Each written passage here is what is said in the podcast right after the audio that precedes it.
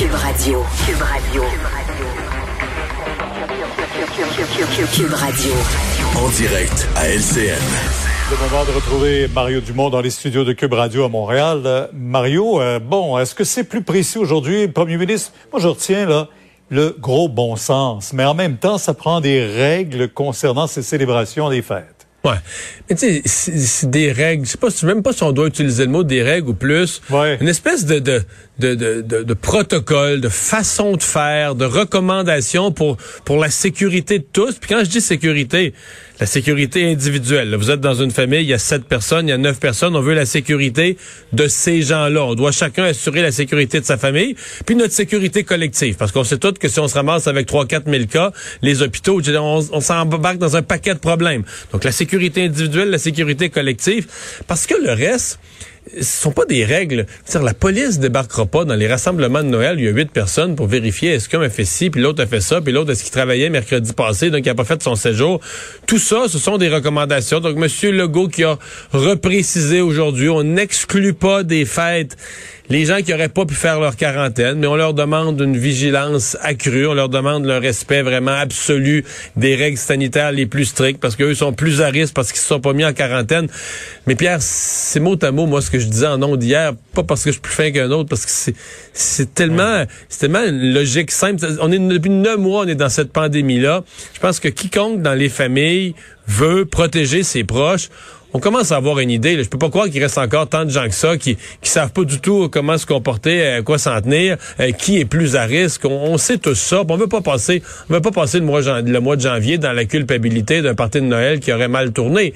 Puis, puis collectivement, on veut pas passer le mois de janvier dans la culpabilité de dire on est rendu avec 3 4 000 cas, c'est le bordel. Puis là, faut fermer encore plus, faut fermer les écoles. Fait qu'autant sur le plan individuel que collectif, il y a des gaffes qu'on qu'on a le devoir d'éviter. Non, mais on entendait tantôt dans le Vox Pop et ça m'a tellement surpris. Les gens disent, on s'en va en vacances sur une plage. Ces règles-là ne nous concernent pas. Ils vont revenir, ces gens-là. Il va y avoir des règles certainement. 14 jours. 14 jours. Mais ça, ben ça Pierre, c'est peut-être l'occasion de le dire. Hein? Moi, à un moment donné, je m'étais interrogé publiquement à l'émission, c'est-à-dire est-ce que les 14 jours, c'était vraiment respecté? Parce que le printemps passé, ça l'était pas beaucoup. Et maintenant, ça l'est. Là. Les gens, j'ai plusieurs témoignages. Les gens sont visités. La GRC sonne à la porte, téléphone. Donc, les gens qui font leurs 14 jours de retour de voyage là, sont, sont mieux de le faire. C'est assez sévèrement surveillé et puni pour ceux qui le font pas.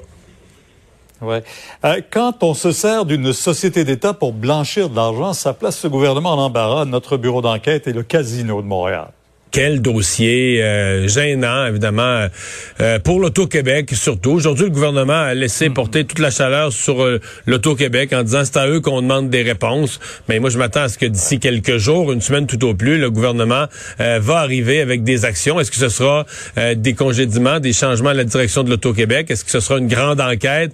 Est-ce que ce sera des nouvelles procédures beaucoup plus serrées?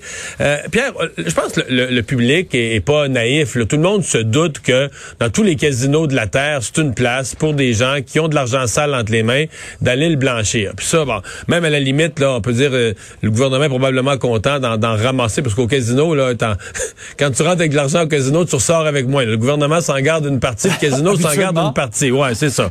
À moins d'être bien chanceux tout le temps, mais c'est rare ça. Mais Pierre, il y a quand même une là où on dépasse tout ça, c'est l'espèce d'indécence de dire non, mais là, ce sont les patrons, les noms connus, les gros noms du crime organisé qui se présentent et qui sont pas juste tolérés, qui sont accueillis, qui ont les autres VIP qui s'occupent de leur dossier, restaurants, petit chouchoutage, euh, des Ils cadeaux. Même pas besoin de demander un repas, on leur offre. Des gratuités. Euh, c'est, il y a une indécence clairement qui s'est installée dans la relation entre l'Auto-Québec et des gens du crime organisé. L'histoire d'Alexandre Bissonnette, faut y revenir parce que ça remonte à M. Harper, qui était premier ministre à l'époque et qui défendait beaucoup la loi et l'ordre. Ça, c'était son objectif, mais aujourd'hui, on se rend compte que c'est inconstitutionnel. Pierre, c'est toujours la recherche de l'équilibre pour trouver la punition la plus grave pour des crimes infiniment graves. Euh, autrefois, au Canada, jusqu'en 1976, c'était la peine de mort. On a décidé d'enlever la peine de mort. On a dit ça, c'est, c'est de la cruauté. C'est plus dans l'ordre éthique de notre pays. Ça n'existera plus. Et à ce moment-là, on a mis libération conditionnelle qui peut être demandée après 25 ans. Donc, le plus grave que tu peux avoir, c'est peine à vie, prison à vie.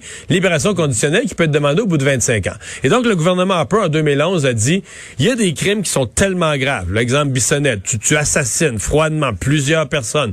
Et donc, on a dit, on pourrait les mettre cumulatives, ces peines-là.